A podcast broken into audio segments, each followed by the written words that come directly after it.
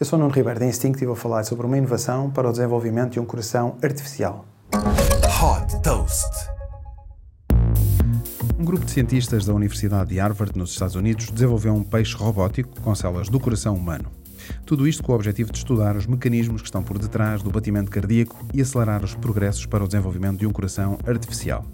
Este pequeno peixe tem uma camada de células humanas nas barbatanas que lhe permite nadar simulando as contrações musculares de um coração. Ou seja, quando um dos lados da barbatana contrai, o outro expande, resultando num movimento constante que replica a forma como o nosso coração bate. Para regular a frequência e o ritmo dos movimentos, os cientistas colocaram também neste pequeno peixe um pacemaker, um pequeno aparelho que é tipicamente colocado em pacientes com deficiências cardíacas para controlar e estimular os batimentos. Através deste sistema, o peixe conseguiu nadar de forma contínua durante mais de 100 dias, deixando ver que é possível criar um sistema artificial com elevada durabilidade a partir das células do coração.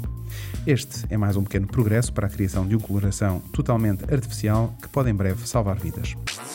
Super Toast by Instinct.